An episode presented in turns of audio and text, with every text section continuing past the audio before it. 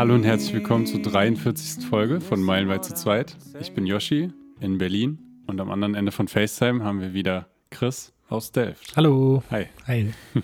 Wie geht's? Ja, soweit ganz gut. Es ist jetzt, äh, hat heute wieder angefangen zu regnen in Delft. Ich hatte mich in die letzten Tage schon ein bisschen gewundert. Irgendwas hatte irgendwie nicht gestimmt. Also seitdem ich jetzt wieder hier bin aus dem Skiurlaub. Und ja, jetzt heute Morgen habe ich es gemerkt. Ich bin rausgegangen, wurde nass. Und ich so, ah, es regnet. Ja. So muss das sein, wenn man in den Niederlanden wohnt. Genau, wäre zu schön, um wahr zu sein gewesen. ich hatte auch, als wir angekommen sind, da warst du ja im Skiurlaub, da war es so schöne Sonne. Mhm. Und auch in Berlin danach noch zwei Tage. Mhm. Aber dann kam das auch. Und wir waren hier am Wochenende bei den, bei der Familie von meiner Freundin und da haben sich dann alle, also da, da, dann war man natürlich langsam den Schnee satt, der dann noch gekommen ist. Und wir Mhm. haben uns so richtig gefreut, weil wir es ja noch gar nicht gesehen hatten. Naja, aber ähm, jetzt wollte ich mal gleich anfangen mit dem, mit dem Cliffhanger, den wir ja jetzt letzte Folge und vorletzte Folge offen gelassen hatten. Du bist ja jetzt schon wieder anderthalb Wochen in Deutschland, ne? Aber Mhm. der Panama-Kanal, den, ähm, da gibt's ja immer noch was zu erzählen, oder?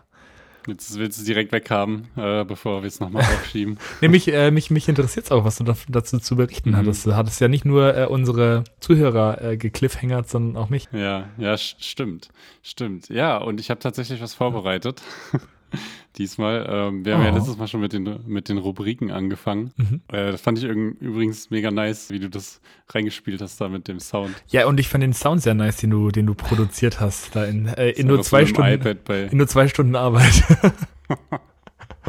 Es ist so kacke, man sitzt da dran. Ich dachte mir auch, ah, ich mache den mal in zehn Minuten kurz Mhm. am iPad Mhm. und dann sind zwei Stunden vorbei und irgendwie ist man mit nichts zufrieden. Und dann dachte ich mir, na gut, wir probieren es erstmal aus und vielleicht ändert man den Nummer oder so. Aber ihr könnt ja, äh, wir können, wir können ja eine Umfrage machen, wie, wie die Wie- Rubrik wie generell nice angekommen ist Sound und der findet. Sound ist. Ich habe das schon überhört. Ich hatte so meine, meine, meine schlechte Zeit mit diesem Sound, weil ich es nicht hinbekommen habe. Deswegen kann ich das gar nicht mehr objektiv beurteilen. Weißt du? Ach so, ja, ja, okay, okay. Aber jetzt äh, noch ganz Mhm. kurz, wenn du jetzt, also du, du hast ja schon häufiger irgendwie auch so Sounds erstellt am iPad oder oder am Computer. Wie gehst du da Mhm. vor? Also wie wie wie entsteht so ein Sound, äh, den du jetzt da gemacht hast? Fängst du einfach an, irgendwelche Mhm. Buttons zu drücken oder irgendwelche Instrumente einzuspielen oder? Also, also irgendwie ist das Wichtigste, finde ich, dass man wirklich halt so seinen Sound hat, also wie das kl- wirklich klingen soll. Es, es geht ja darum, eine, so einen Jingle zu haben oder einen coolen Rhythmus. Das sind so, Mhm. also Jingle heißt ja, dass du so eine kleine, kurze, prägnante, einprägsame Melodie hast. Mhm. Und dann musst du ja auch am besten einen guten Rhythmus haben, damit du dir das nochmal besser merkst. Und aber ich fange jetzt immer erstmal damit an, halt wirklich mir zu überlegen, wie der Sound klingen soll. Also ist es jetzt so flötenmäßig und dann hat man da ja so Equalizer noch drauf, wo man, Mhm. man das nicht mehr wie eine, dass sich das nicht wie eine Blockflöte anhört, äh, sondern halt, weiß nicht, wie eine, wie eine abgespacede Flöte irgendwie so. Ja, Da ja. gibt es ja alles Mögliche. Bei, also bei, bei dem Sound, das habe ich jetzt bei Fruity Loops Studio Mobile gemacht, fürs Mhm. iPad halt, weil es irgendwie geil ist, wenn man da, es ist so natürlich, dass man da einfach so ein bisschen drauf rumdrücken kann und nicht so mit der Maus da so drauf geht, so, ne? Ah ja, okay, Und, ja, äh, ja, stimmt. Habe ich halt erstmal die ganzen, die ganzen Synthesizers oder Instrumente, die halt in dem Programm drin sind, ausprobiert und so überall rumgedrückt, sondern Mhm, keinen mhm. Bock mehr hat und sich denkt, ja gut, irgendeins nimmt man davon. Das kennst du ja auch von dem, vom Song machen eigentlich. Oder Mhm, wenn man, ja. auch wenn man sich eine, wenn man sich einen Effekt auf sein Mikrofon drauf macht, selbst beim Reden oder sowas, ne, Ja. guckt, probiert man das ja aus und guckt, wie, Ja, stimmt, was wie, wie gut der Equalizer Ja, und so ist. Genau. Und wenn man das hat, lustigerweise war es, oder ironischerweise war es dann gar nicht der Endsound. Ich hatte irgendwie so ein klaviermäßiges Ding und hatte so eine Melodie und dann habe ich erstmal so ein bisschen auf diesem E-Piano rumgeklimpert und dann habe ich irgendwas Mhm. genommen und dann dachte ich mir, okay, aber so ein bisschen Bass wäre dazu gut oder so ein bisschen Ja. Drums-mäßig. Dann habe ich die Drums dazu gemacht und dann dachte ich mir, das klingt halt so, so Kinderkanalmäßig. und dann habe ich irgendwie dann versucht, eine bessere Melodie zu finden und dann dachte ich mir im Endeffekt, ich krieg das nicht hin mit der Melodie. lass die Melodie heute, weg. Heute, heute Ja. funktioniert es nicht und dann lasse ich halt die Melodie weg. Ja, geil. Ja, ich, äh, du hattest mir das ja geschickt und dann dachte ich so, boah, doch, das passt irgendwie gut.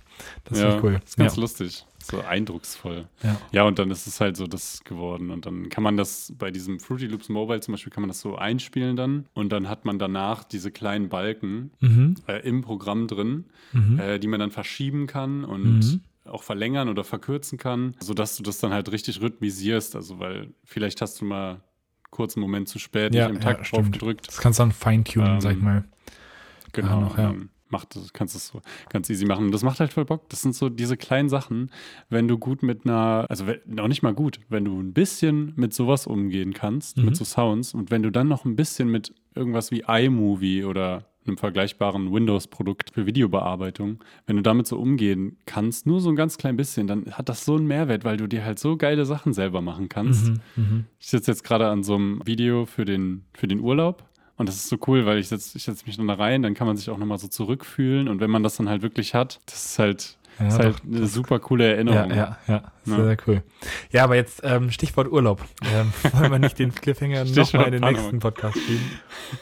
Du hast, ähm, du hast wieder dir was Neues für die neue Rubrik überlegt. Für die neue Rubrik, genau. Und damit fangen wir jetzt einfach mal an.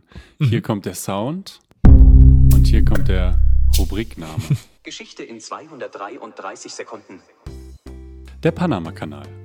Der Panamakanal ist eine 82 Kilometer lange künstliche Wasserstraße entlang des Isthmus von Mittelamerika. Falls ihr euch fragt, was der Isthmus ist, der Isthmus bezeichnet die schmalste Landenge von einer Landmasse zwischen zwei Gewässern. Der Panamakanal kann so den Atlantik mit dem Pazifik verbinden und so profitieren Händler im Schiffsverkehr aus aller Welt von der stark verkürzten Handelsroute. Man kann den Panamakanal nämlich in sechs bis zwölf Stunden durchqueren, anstatt Südamerika wochenlang zu umfahren. Der Panamakanal wurde 1914 fertiggestellt. Das ist mittlerweile also jetzt schon 108 Jahre her. Und zuerst hat sich Frankreich vergeblich an dem Bau versucht, dann hat es die USA fertiggestellt, die brauchte elf Jahre dafür. Insgesamt wurden mit Frankreich dann sogar über 20 Jahre an dem Panama-Kanal gebaut.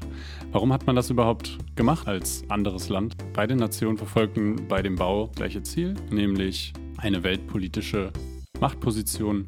Und den USA ist es auch damit natürlich geglückt.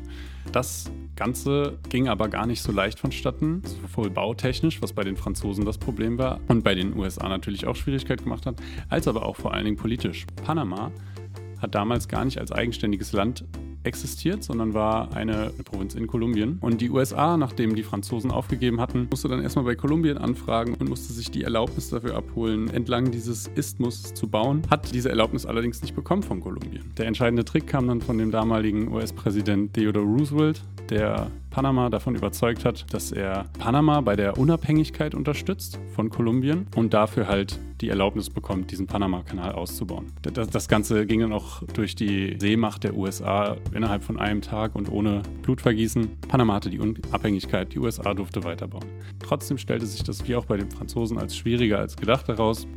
Das Problem lag vor allen Dingen darin, nicht nur durch den Regenwald, sondern auch das Gebirge abzutragen und auch der angrenzende Rio Chagres verursachte große Probleme. Das Ganze wurde dann durch die Schleusentechnik gelöst, dass man gar nicht mehr versucht hat, den Panama-Kanal auf Meereslevel zu bauen, sondern eben über die Schleusen die Schiffe über den Meeresspiegel anhebt und dann letztendlich wieder runterträgt durch Schleusen am anderen Ende. Dafür hat man dann den Rio Chagres aufgestaut, wodurch ein künstlicher See, der Gatun-See, ein riesiger von Menschen gemachter See entstanden ist, der dann halt eben als Wasserreservoir für, die, für diese Schleusentechnik gedient hat. Als man dann aber das Problem der Wasserbändigung gelöst hat, stand trotzdem noch ein ganz anderes Problem, nämlich das Gelbfieber, was überall äh, in Panama stark verbreitet war und die Arbeiten dort gesundheitstechnisch sehr erschwert hat. Bis 1902 durch den amerikanischen Sanitätsinspektor von der US Army William Gorges das Gelbfieber effektiv bekämpft wurde, indem er die Brutstätten der Moskitos, die das Gelbfieber übertragen, auslöschte und somit es schaffte, innerhalb von 18 Monaten die Epidemie zu beenden und damit die Arbeiten erstmal wieder ermöglichte, was damals eine große Revolution darstellte, da es noch gar nicht so verbreitet war zu glauben, dass das Gelbfieber überhaupt von Mücken kommt, sondern einfach nur mit einem schlechten Hygienestandard zusammengebracht. Insgesamt konnte so dann der Panama-Kanal gebaut werden, war natürlich noch äh, in amerikanischem Besitz, wurde dann aber um die Jahrtausendwende an Panama übergeben. Kurze Zeit darauf später, im Jahr 2007, stand Panama dann aber alleine vor dem Problem, dass sie zwar Geld damit äh, erwirtschaften konnten, allerdings viel größere Schiffe nun die Meere überquerten und gar nicht mehr durch die, durch die Schleusen passten, sodass der Kanal dann nochmal ausgebaut werden musste. Das Ganze hat nochmal neun Jahre gedauert bis 2016 und hat 5,25 Milliarden US-Dollar gekostet. Da kann man sich natürlich vorstellen, wie viel Geld äh, man mit dem Panama-Kanal erwirtschaften können muss, damit sich so ein Vorhaben überhaupt lohnt. Mhm. Ja, Wahnsinn. Was, oder? Das war's, oder? Fertig? Ja, das war's. Ja. ja, vielen, vielen Dank für die kleine Infosession. Hier in sehr äh, Gut, dass kurz es Cuts gibt auf jeden zusammengefasster Fall. Version. Ja. ja, mega, mega, mega spannend. Wusste ich gar nicht. Ich habe mich nämlich immer auch gefragt, ja, wie, wie, wie ähm, hatte irgendwie äh, Panama dieses Projekt dann auch stemmen können? Aber ähm, ja, wusste ich jetzt persönlich noch nicht, dass das von äh, Frankreich und nachher dann in der USA gebaut wurde. Äh, ich hatte mal Mhm. gelesen, dass zum Beispiel ein Kreuzfahrtschiff für die Über äh, Durchquerung des Panama-Kanals äh, umgerechnet ungefähr 200.000 US-Dollar zahlt. Mhm. Und ja. Und das ist heute auch nochmal angestiegen, habe ich gesehen. ja, okay, ja gut. Und dann ist es dann, kann man da wahrscheinlich schon ein bisschen mit Kohle machen mit so einem Kanal. Ähm, auch, aber auch krass, dass das erst bei der Jahrtausendwende dann über, übergeben wurde, ne? Und dass das vorher dann immer Mhm. noch der USA gehört hat. Finde ich sehr Ja. spannend. Und auch aus der Sicht von den durchquerenden Schiffen überhaupt, dass sich das trotzdem lohnt für die, durch diesen Panama-Kanal durchzufahren, obwohl das so teuer ist, das hat mich auch beeindruckt. Also Mhm. insgesamt auch, in welchen Dimensionen man sich da befindet und was das für, ja, was das einfach für ein unnötiger Stress für die Leute ist, über Südamerika so zu fahren. Also das, Mhm. dass es trotz dieser hohen Kosten, diesem hohen Aufwand halt trotzdem so ein, ja, so ein hilf hilfreiches Bauwerk ist. Schon verrückt. Ja. Also und, und trotzdem ist es aber dann, ja, also dass es dann 200.000 Euro kostet, das halt dann für so ein Kreuzfahrtschiff sind halt irgendwie, wenn ein Passagier irgendwie 4.000 Euro äh, zahlt, so dann sind es letztendlich auch nur 50 Passagiertickets, sage ich mal in Anführungszeichen, Mhm. die sie opfern müssen, um halt diesen, diesen Kanal zu durchqueren. Und dafür müssen sie halt nicht Das ganz unten durch, ja. äh, durch Südamerika durch. Ich hatte mal ein Buch gelesen, äh, ich glaube, es war irgendwie die, die letzte Umsegelung des Kap Horn. Und da Mhm. sind die dann eben auch von, von Australien, sag ich mal, Richtung Osten nach, nach England gesegelt. Und Mhm. äh, ich, hatte das, ich hatte da in dem Zuge auch gelesen, dass dieser Panama-Kanal dann auch so ein bisschen so das Ende der Transportsegelschiffe besiegelt hat, weil du durch den Panama-Kanal nicht durchsegeln kannst. Weil, Ah, weil okay. du, ja, du, du brauchst da eben einfach irgendwie etwas, das, sag ich mal, autark äh, sie eben schnell, schnell losfahren kann und auch wieder stoppen kann. Äh, und in der ganzen, in dem ganzen karibischen Raum ist da mehr oder weniger so eine Windflaute. Das heißt, da kommst du schon mit dem Segelschiff nicht so wirklich durch. Und dann eben im Panama-Kanal, du fährst ja im Grunde genommen durch Land durch. Und da Mhm. kriegst du es einfach nicht hin, äh, dass du da mit dem Segelschiff halt äh, durchkommst. Und ja, dadurch, dass, dadurch hatten dann eben die, die Containerschiffe äh, oder die Transportschiffe mit einem Motor halt einen riesengroßen Vorteil, weil die halt immer da, Ah, dadurch okay, konnten das- und nicht ganz unten um Südamerika drum mussten, was ja auch eine super gefährliche Fahrt ist, weil da irgendwie so viele Ja, Winde auch stimmt. herrschen. Ne? Die, ähm, das heißt, es war sehr gefährlich und sehr, hat sehr viel länger gedauert und dann war es sehr viel teurer und dann hat sich einfach die Segelschifffahrt einfach nicht mehr durchsetzen können. So. Das kann ich mir, das kann ich mir sehr gut vorstellen. Ja. Ähm, dass einfach die Vorteile überwogen haben. Ähnlich ja auch wie, dass es damals schon Elektroautos gab und sich dann aber trotzdem der Verbrenner, der erst später entdeckt wurde, als das Elektroauto eigentlich Mhm. durchgesetzt hat, Mhm. weil es halt einfach zu viele verkehrstechnische äh, und ökonomische Vorteile hat. Zu dem Zeitpunkt damals, ja. Aber trotzdem nochmal zu dem, zu dem äh, Segeln, Mhm. wenn du dann deinen Hilfsmotor hast, ähm, dann war das so eine Sache, wo wir gesagt haben, boah, das hätten wir noch gerne gemacht. Wir haben dann nämlich äh, im Internet den Tipp bekommen, dass es ein richtig gutes Erlebnis ist, wenn man einfach als Hilfsarbeiter bei so einer Segelyacht mithilft. Denn meistens hat so eine Segelyacht ähm, nicht genug Leute an Bord Ja. oder zumindest sehr oft, Mhm. denn man braucht irgendwie vier oder fünf Mitarbeiter auf diesem Segelyacht, auf dieser Segelyacht. Mhm. Und meist, also oft hat man das halt nicht und dann gibt es so Stellenausschreibungen, dass man dann halt da einfach kostenlos mithilft und irgendwie einmal Essen bekommt Ah, oder okay. so und dafür Mhm. aber halt eben dieses Erlebnis hat, diesen Panama-Kanal zu Ah, durchqueren. cool. Und das wäre natürlich nochmal cool gewesen. Also hätte man da nochmal mehr Erfahrung gehabt und noch ein bisschen mehr Zeit. Ja, cool. Für die, Dann, für die nächste, für die nächste Mittelamerika-Reise dann vielleicht. Mhm, genau, also wer, wer mal das hier jetzt gerade hört und mal plant, dahin zu gehen, kann sich vielleicht ja vorher schon mal erkunden. Mhm, Denn oft muss man das ja auch ganz lange im Voraus schon angemeldet haben. also was okay. heißt ganz lange? Aber ich denke mal, also ich würde jetzt mal schätzen, so eine Woche vorher oder so muss man das mindestens mal ansagen. Ja. Aber ja, Ähm, insgesamt einfach ein krasses bauliches Wunder. Natürlich Wahnsinn- ist da auch, Projekt. also muss man einfach, muss man einfach dazu sagen, ist da natürlich auch nicht alles schön dran gewesen. Mhm. Ganz offensichtlich war für mich halt erstmal diese Besetzung der USA von dieser Zone, von dieser Mhm. Panama-Kanalzone.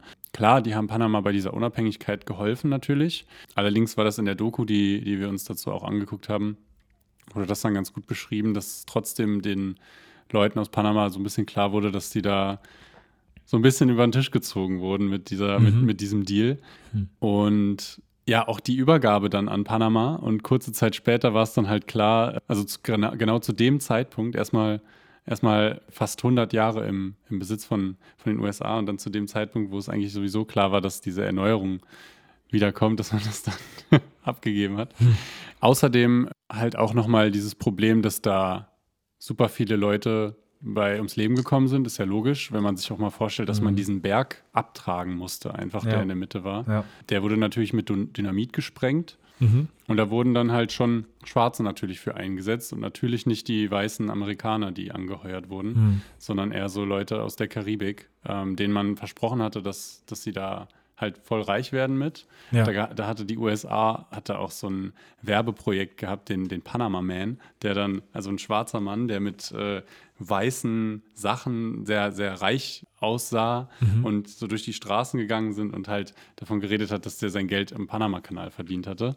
Sodass Aha. die Leute äh, dann halt natürlich das so als den Goldesel gesehen haben mhm, mhm, und ja, in der Hoffnung auf ein besseres Leben dahin gekommen sind, oft aber halt so hat die Dokus erzählt, nicht mit mehr Geld zurückgekommen sind, als sie eigentlich da gewesen haben. Ja, und dann, dann gab es natürlich auch die Rennung der Gehälter. Das war mhm. dann zwar nicht in Schwarz und Weiß unterteilt, aber die Weißen wurden in Gold bezahlt und die Schwarzen eben in Silber. Ah, also, also man hatte dann Gold und Silber. Und sowas kommt dann natürlich auch dazu. Mhm. Ja. ja. Auf der einen Seite, also wie, wie überall sonst auch, auf der einen Seite ein bauliches Wunderwerk, äh, was irgendwie so die die, die Macht des Menschen auch demonstriert hat, mhm. dass man sich sowas einfach bauen kann, wenn man nicht so einen langen äh, Segelweg haben möchte. Ja. Auf der einen Seite beeindruckend, auf der anderen Seite auch wieder mit einer Kehrseite der Medaille verbunden. Ja, ja, ja. ja aber insgesamt ja. einfach super interessant und ich kann nur noch mal erzählen, dass diese Arte-Doku, die auf YouTube einfach zu finden ist, wirklich interessant ja, war. Cool, ja, cool. Ich schaue mir jetzt vielleicht auch nochmal nach, äh, nach deiner kleinen Infosession hier an. Äh, jetzt wollte ich aber nochmal von dir wissen, ähm, du hast jetzt ja ganz, ganz viel über die, die Fakten und die ähm, Historie von dem Panama-Kanal und die Entstehung erzählt. Wie war es denn für dich, als du da warst? War das jetzt dann, ja, jetzt kommt nämlich sah es so aus wie so, keine Ahnung, so der Donaukanal und dann so, ja, okay. Oder war schon cool? Also man hat schon diese diese Dimension dahinter gesehen. Mhm. Und das ist ja eigentlich auch das Krasse. Das meinten halt zum Beispiel diese Ingenieure auch dazu. Eigentlich machen wir hier nichts super Komplexes, ja. aber diese Dimension ist halt verrückt.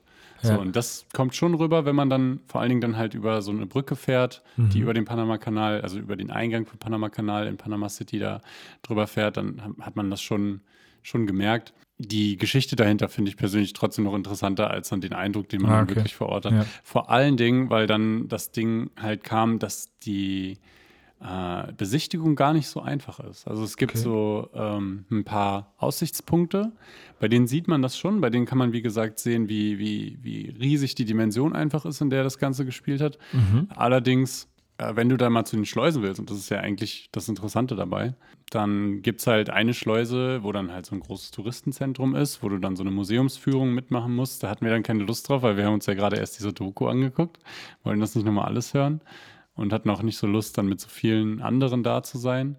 Mhm. Gibt es noch eine zweite Schleuse, wo man einfach so hin kann. Die kann man aber jetzt nicht mehr besichtigen. Ja. Also, man kann da an einen Autoparkplatz gehen und dann so ein bisschen zugucken, Allerdings ist dann halt so ein dicker Zaun dazwischen, zwischen dir und dem Panama-Kanal. Und ja, so richtig gut sieht man es dann auch nicht. Also okay. da ist halt dann jetzt schon wieder so ein großes Touri-Angebot hinter. Ja. Jetzt so den Geheimtipp, äh, dass man einfach zu dem, an der ersten Schleuse, zu dem Restaurant geht, was daran verknüpft ist und sich halt mhm. ein Restaurant-Ticket holt. Kein Touri-Ticket, sondern nur fürs Restaurant. Da wird von dir natürlich erwartet, dass du dir da ein Gericht holst, aber so richtig drauf gucken tut dann auch keiner, weil letztendlich, wenn du da drin sitzt, weiß der Kellner auch nicht, woher du gerade kommst. Ob du von dem ah. Museum kommst oder, ne, oder halt einfach so da reingehst. Mhm. Sowas mhm. sind apropos immer gute Tipps, dass man, dass man sich so vielleicht so durchsneaken kann um den Eintrittspreis. Aber das wurde umgebaut gerade, also da hatten wir so ein bisschen Pech. Und dann hatten die so eine, ähm, so, ein, so einen kleinen Kinosaal drin als Gegenangebot für die Touris. Ah, okay. Und dann so einen Film nochmal darüber gucken und dann auch nicht von dem richtigen Aussichtspunkt die Schleusen sehen, da hatten wir jetzt keine Lust drauf. Deswegen haben wir die Schleusen leider nur von außen gesehen, haben leider nicht gesehen, wie mhm. Schiffe da durchfahren. Was wir gesehen haben von weiter weg war halt der, der Stützpunkt, wo Ah, die okay. ganzen Schalter drin sind, was wir halt auch aus der Doku wussten und was uns lustigerweise so ein Uber-Fahrer gesagt hatte, der uns dann halt noch an Mhm. einen anderen Aussichtspunkt gebracht hatte. Der hat sowieso mit uns dann Touri-Guide gespielt und hat uns an verschiedenen Wägen, die zum Panama-Kanal gehören Mhm. und so dann rausgelassen und immer Fotos gemacht. und so. Den haben wir gesehen, wo diese ganzen Steuerelemente drin sind. Was soll ich noch sagen? Und von Panama City aus dann wieder haben wir diese lange Schlange an Schiffen gesehen, die dann da waren. Und es war halt schon recht spät. Äh, Das heißt, die konnten dann auch nicht mehr die ganze Zeit, also die, die, die waren auf jeden Fall da, um da jetzt auch noch eine Nacht zu verbringen. Und teilweise kann man da auch schon bis zu einer Woche stehen und auf den Eintritt warten halt, ne, um da durchzufahren. Hier und da versteht man schon Mhm. dann nochmal mehr, was das für ein Riesenprojekt ist einfach. Ich weiß, wie gesagt, leider nicht, Ja. wie diese Tour ist, aber ja.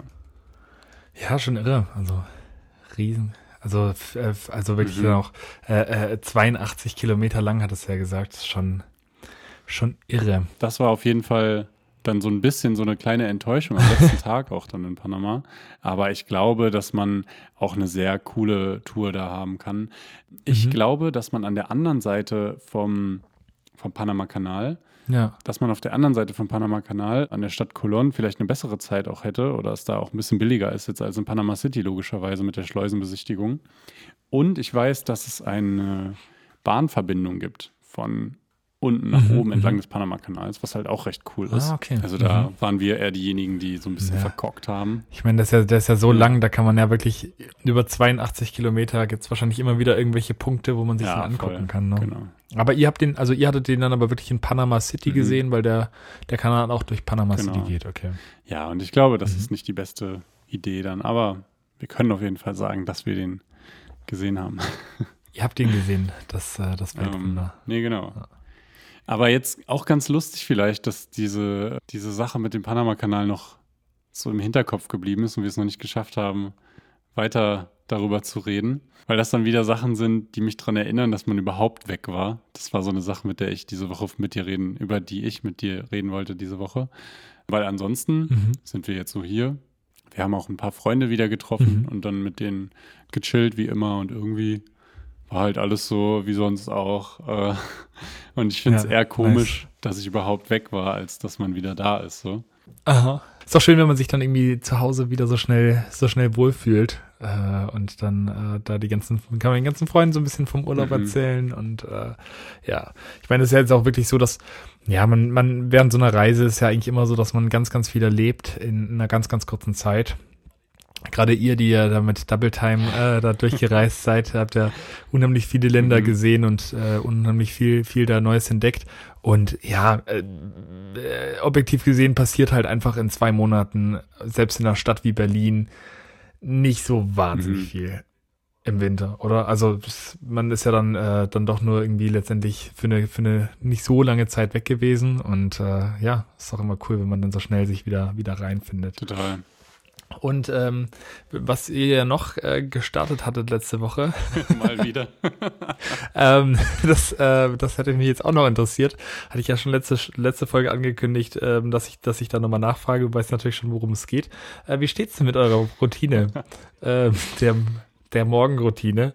Äh, wie lief Was hatte ich dir nochmal letzte Woche erzählt, dass wir alles machen? Oder, oder, oder, oder inwiefern hat die sich abgewandelt? Genau. Nee, also die Morgenroutine gibt es tatsächlich noch. Ah, okay. Und wird auch an sich so Mhm. weiter gemacht. Also am Tag An sich so, okay. Also einmal die Woche. regelmäßig, einmal im Monat. wieder. Mache Ah, ich okay. morgen dann wieder. Ja. Ähm, nee, nein, äh, Spaß beiseite. Voll, voll gut ist die und wir machen die auch noch. Der, der Wecker ist äh, gestellt immer für 6.25 Uhr im Moment. Dann wird maximal noch einmal gesnoost. Und dann Mhm. erstmal so eine kleine Morgenmeditation. So wirklich nur so ganz kurz, maximal 10 Minuten. Und dann habe ich ja noch mein Traumtagebuch.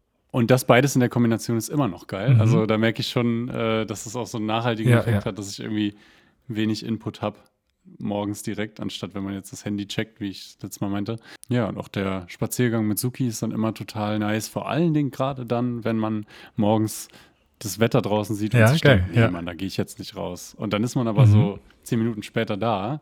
Das ist ein Mhm. cooles Gefühl irgendwie. Ja, naja, also die Routine steht noch. soweit. Ja, cool. ganz Ja, klingt, Gefühl. klingt sehr gut. Ich war äh, gestern äh, tatsächlich, äh, es erinnert mich nämlich gerade daran, daran, ich war gestern Abend noch bei einer Vorlesung ähm, bei uns da Theodeft X, da wo ich Mhm. den Sport mache und, und, und Töpfern gemacht hatte und jetzt ja dieses Jewelry Design angefangen Mhm. habe.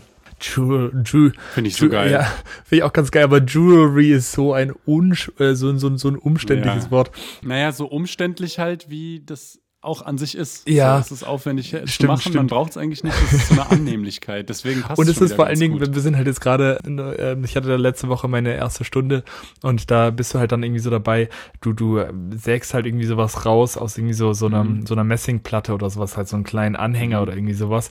Und das ist so viel Arbeit, das alles rauszusägen und das dann alles Ja. runterzufeilen und dann ist das irgendwie, hat das irgendeine spitze Kante, dann stichst du dir dich damit wieder und das Mhm. ist alles so eine Fummelei. Ähm, also stimmt schon, das passt, Ja, passt schon halt. zu Jewelry. Ja, ja, genau. ähm, aber egal, äh, da war gestern Abend eine, eine Vorlesung noch von einem Psychologen, also der, der Psychologie an der Universität in Amsterdam unterrichtet. Mhm. Und der hatte einen Vortrag gehalten über Mental Health und, ähm, und Stress und was ist Stress eigentlich und wie kann man Stress bewältigen und so weiter. Und der hatte auch erzählt, dass halt eben in Studien gezeigt wurde, dass Menschen, die äh, jeden Tag 30 Minuten ja irgendwie sich in der Natur bewegen, halt deutlich äh, deutlich besser Stress bewältigen können und deutlich äh, gesünder sind, so vom von Mhm. der Mental Health her. Genau. Und deswegen äh, da hilft dir ja sicherlich auch dann oder hilft dir ja scheinbar auch euer Hund dann dabei, äh, da da dran ja, zu bleiben. auf jeden Fall. Denke ich mir vorstellen, auch. dass das ich auch. tut. Und auch dieses sich mehr mit dem Hund beschäftigen. Das habe ich ja schon erzählt, dass Mhm. ich da so ein bisschen mehr drauf achten wollte und das klappt tatsächlich total gut. Mhm. Erstens durch den Input, den ich da bekommen hatte von den Videos, wo man einfach, was er den Ansatz verfolgt hat, dass man einfach mal so ein bisschen mehr auf das Verständnis des Hundes geht und sich halt überlegt, wie ist für den gerade die Situation und wie, und dann versteht, dass Mhm. er ja gerade nur so und so reagieren kann.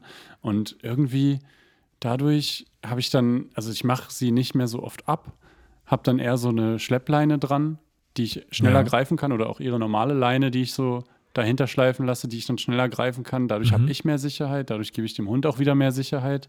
Mhm. Und ja, irgendwie, ich, daran könnte man es festmachen, aber ansonsten klappt es unterbewusst einfach besser. Und weil ich halt auch nicht mit meinem Handy so rumspazieren gehe, sondern mit, dem, mit der Aufmerksamkeit bei dem Hund bin. Und das ist alles so, Ah, okay. das sind Mhm. alles Sachen, die ich gerade so in den Alltag integriere, die einfach gut tun. Im Gegensatz Mhm. dazu, genau bei diesen Punkten habe ich Sachen gemacht, die mir früher mehr Stress gegeben haben. So. Und das ist auch noch so ein Punkt, den ich ansprechen wollte, dass ich schon sagen muss, dass irgendwo diese schlechten Gedanken oder Sachen, die mich einfach runterziehen insgesamt, so das Mindset, das hat so ein bisschen hier auch gewartet. Also ich habe schon echt gemerkt, dass ich so die Vergangenheit so ein bisschen verarbeitet hatte für mich und auch neue Energie getankt habe und endlich einmal das Gefühl habe, in einem Energieplus zu sein und nicht nur so hinterher zu hinken. Mhm. Und trotzdem ist so dieser Trott hier in der Wohnung, der mich irgendwie so erwartet hat und sagt, hey, was geht? Leg dich mal auf die Couch und mach nichts. Und fühl die Scheiße. Der Trott. So, also ähm, das, ja, das, das, das, das merke ich schon irgendwie. Aha.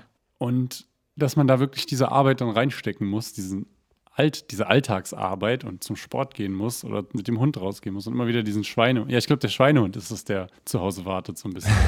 Und der, äh, ja, Man der, kann ihn aber auch Trott nennen. Ich, ich finde Trott eigentlich ganz geil. Das ist so das ist der Trott, der zu Hause wartet Ja. und dann sagt so, hey, Junge, hier ist die Couch, leg Aha. dich hin, entspann dich mal.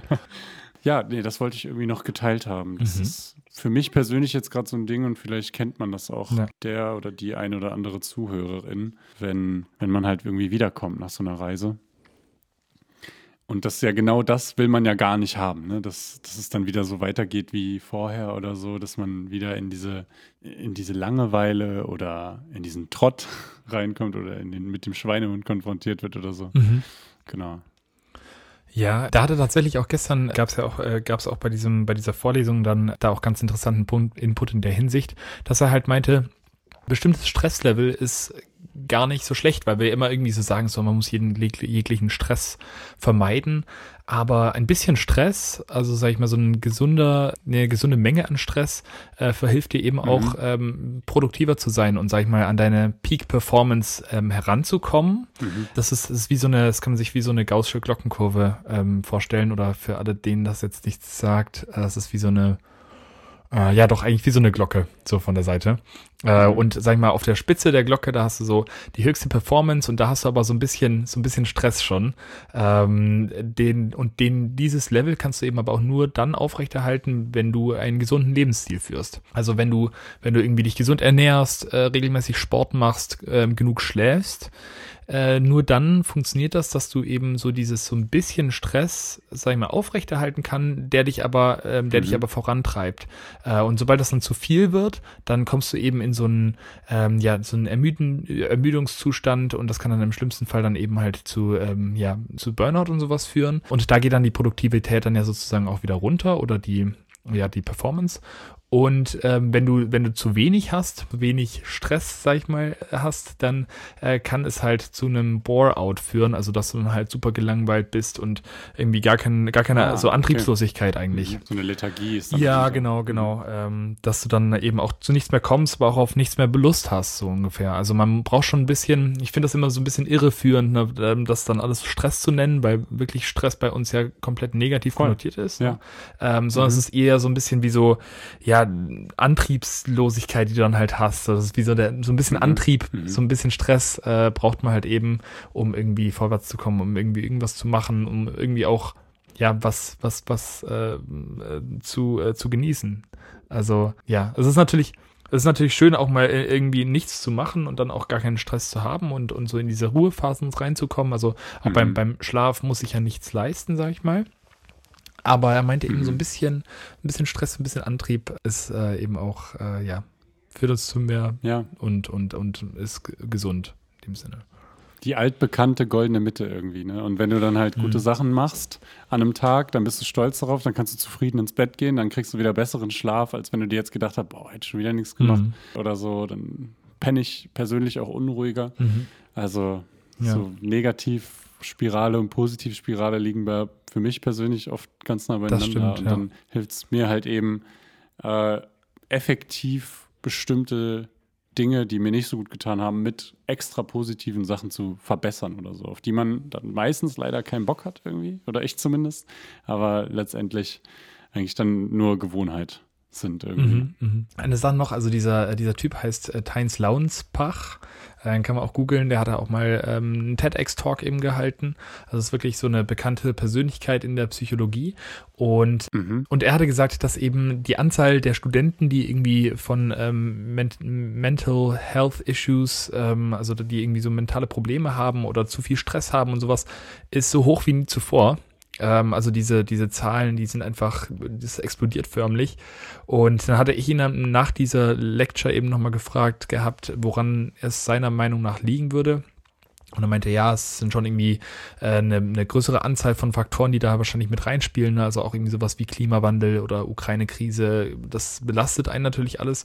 Er meinte aber, für ihn ist auch einfach ein großer Faktor ähm, Social Media. Und er bringt jetzt tatsächlich im, im Mai diesen Jahres ein neues Buch raus über äh, Social Media. Ähm, da werde ich mir auch mal überlegen, ob ich das mir nicht vielleicht hole, weil das Mhm. irgendwie ja einfach nochmal aus so einer, aus der Sicht des Psychologen auf äh, mentale Gesundheit und so weiter und dann über Social Media, finde ich eigentlich ziemlich spannend. Aber er meint halt auch so, ja, dieser konstante Informationsfluss, dadurch, dass man dann irgendwie gar keine Ruhephasen hat und immer nur auf, den- auf, auf, auf den Bildschirm schaut und so weiter, ähm, dass das halt eben schon auch einen großen Einfluss darauf hat, ähm, ja, wie mental gesund wir sind. Und das passt ja eigentlich ganz gut zu dem, was du gesagt hast, dass du dann wirklich sagst, okay, morgens Traumtagebuch, meditieren und dann halt erst äh, sich dann den Bildschirmen widmen. Genau, das wollte ich auch gerade sagen. Also da gehe ich auch komplett mit. Ja. Es schreit ja nach einer nächsten Buchempfehlung, wenn das Buch dann draußen ist. Genau. Ja. Aber finde ich, finde ich ultra interessant und ich kann mir das sehr gut vorstellen. Mhm. Und auch dieses Social Media vereint, finde ich, so ein bisschen die ganzen anderen Faktoren wahrscheinlich. Also unter anderem das, was gesagt wurde mit der globalen Erwärmung oder Krieg. Das ist ja durch Social Media vereint, weil man damit ja dann konfrontiert wird, auch wenn man gerade nicht danach gefragt hat, was auf der Mhm. einen Seite sehr gut ist, weil man dadurch halt eine woke Community wird, ähm, aber auf der anderen Seite halt eben auch diesen Aspekt beinhaltet, dass du also schutzlos dich auslieferst von allen negativen Sachen, die natürlich irgendwo deine, deine, ähm, deine Gesundheit irgendwie auf die Probe stellen. Mhm. Und dann kommt noch dazu, das fand ich zum Beispiel jetzt gerade noch in dem Zusammenhang ganz lustig oder interessant, ähm, dass man sich, denke ich, auch sehr in so ein Thema reinreiten kann und da auch eben genau da diese goldene Mitte schwierig ist. Habe ich jetzt ein Problem oder was habe ich für ein Problem, äh, dass man da nicht schwarz-weiß denkt? Äh, das habe ich von so einer Reporterin, habe ich auch so einen Post auf Instagram gesehen, dass die so ein Problem halt dann irgendwie mit TikTok oder Instagram, Social Media Ferndiagnosen hat, dass sie, sie, sie hat das so lustig gesagt, dann wird in dem TikTok, was ich letztens gesehen habe, wird erzählt, dass wenn ich meine Klamotten ungeordnet auf meinem Schreibtischstuhl liegen habe, dass ich dann halt ein Gesundheits, äh, dass, dass ich dann ein mentales äh, Gesundheitsproblem Okay. habe.